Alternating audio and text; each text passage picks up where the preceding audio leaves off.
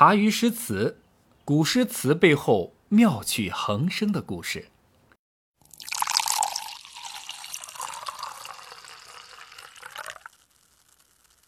我们再把时间拨回《地经篇》问世之前的六年前，凭借一首骈文，再次踏上长安首都的街道。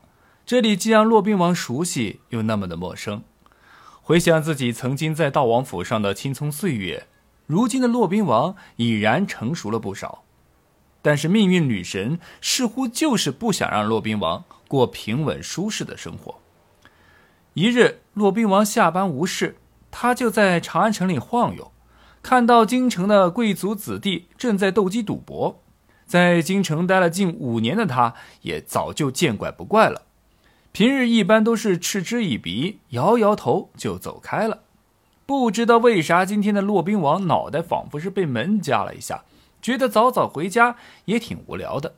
这写诗吧，也不能天天写，索性放松一下，找找灵感。于是乎，也就走了进去试试手气。在这赌场玩了几把，骆宾王那天的手气呢，好不好，赢没有赢钱，我们无从得知。但是那个运气啊，可是相当的差。早不遇见，晚不遇见，刚好就碰上了长安治安大队的严抓黄赌毒。穿着官服的骆宾王一下就被认出来了，身为朝廷官员，居然在此地逗留。给我带走，抓进去！在治安大队长的一声呵斥下呢，骆宾王呢就去看守所呢蹲了几天，接受了再教育。这下好了啊，有了这种案子在身上，骆宾王即便是想在朝廷上混，也混不下去了。咸亨元年（公元六百七十年），骆宾王出狱后呢，立刻写信给吏部侍郎裴行俭。自愿请求加入边疆的军队，愿意去边疆接受再教育，好好的保家卫国、戴罪立功。回来后呢，又是一条好汉。事实证明，这次选择呢是骆宾王一生选择当中呢最对的一次。他的这个决定呢，也得到了啊他的好友李峤的支持。这个李峤呢，也是少年成名，人生中呢三度拜相。也一直想上战场为国争光，直到公元六百七十九年，唐高宗发兵征讨岭南雍州、延州一带，也就是现今广西的境内的辽族叛乱，才如愿以偿。骆宾王即将远行边疆从军，自然对好友是依依不舍，不知道何时才能再回来啊，喝两杯。于是呢，在李峤为自己践行的同时呢，骆宾王诗兴大发，写下了这首。送别诗，这首送别诗呢，既是送给他的好友李峤，也是送给他自己。寒更成夜永，凉溪向秋城。离心何以赠？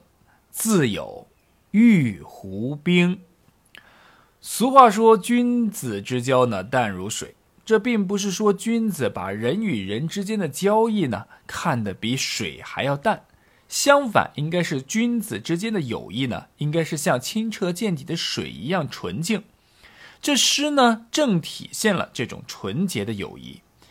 夜咏更寒的应用呢，采用了倒装句的方式，改变了按照时间的先后顺序来叙述的方式，强调了更寒夜咏，突出了两位挚友之间依依惜别的心情。在秋高气爽的落日黄昏，骆宾王和李峤已经干了一壶又一壶酒，促膝长谈一古今，聊八卦，畅想未来等等。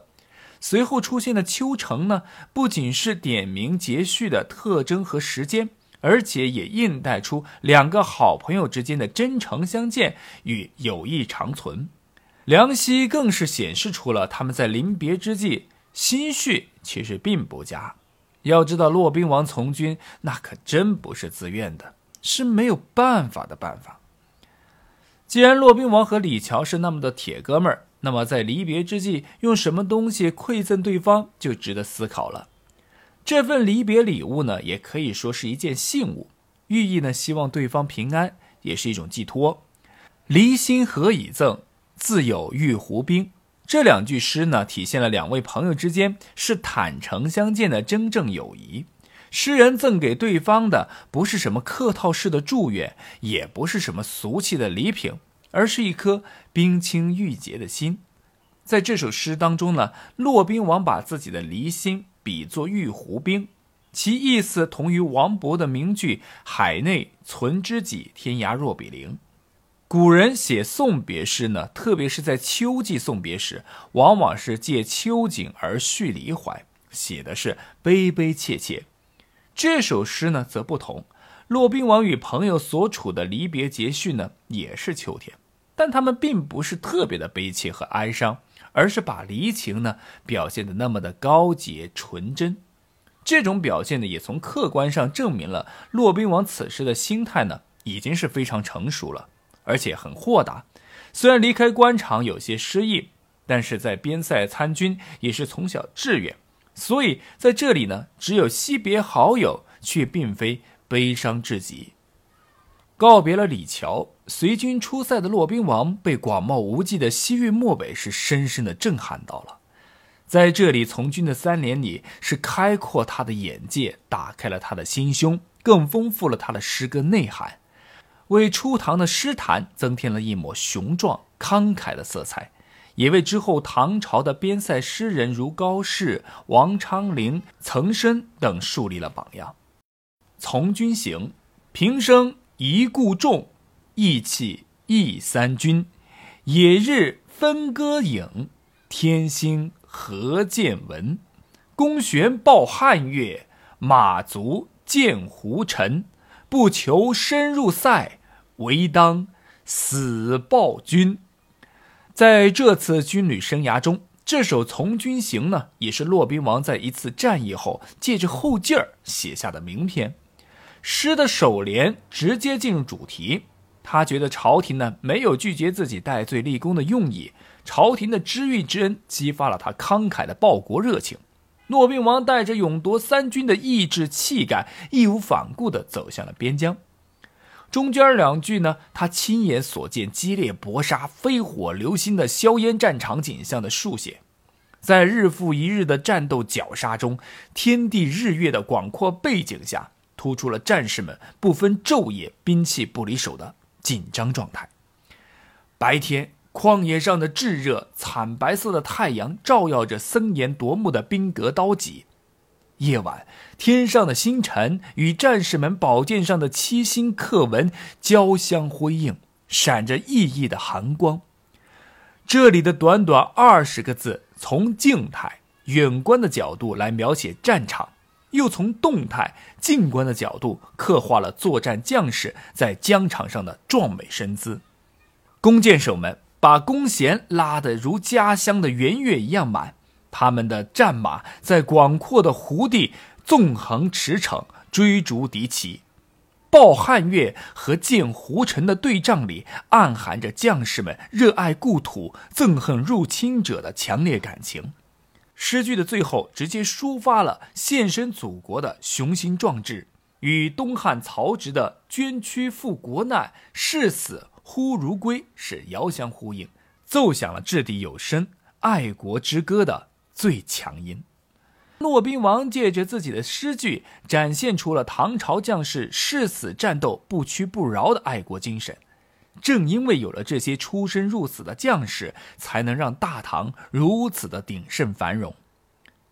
三年了，日子过得很快，又到了传统的节日春节。看着塞北的雪，骆宾王感慨万千。他并不知道这首诗是要写给谁。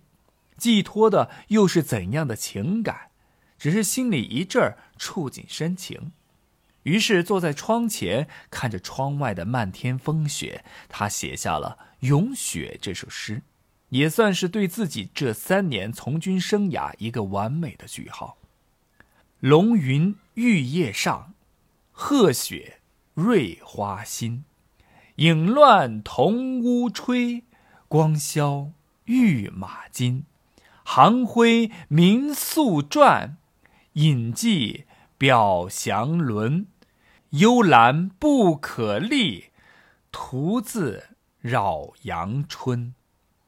这首诗呢，没有更多的深意和寓意，更多的是自己肉眼所见的景象，结合骆宾王自己最近的经历的描写，所以这里呢就不过多的去解读这首诗了。喜欢的朋友可以自己去看看。三年后，骆宾王回到了长安，戴罪立功的他又将何去何从呢？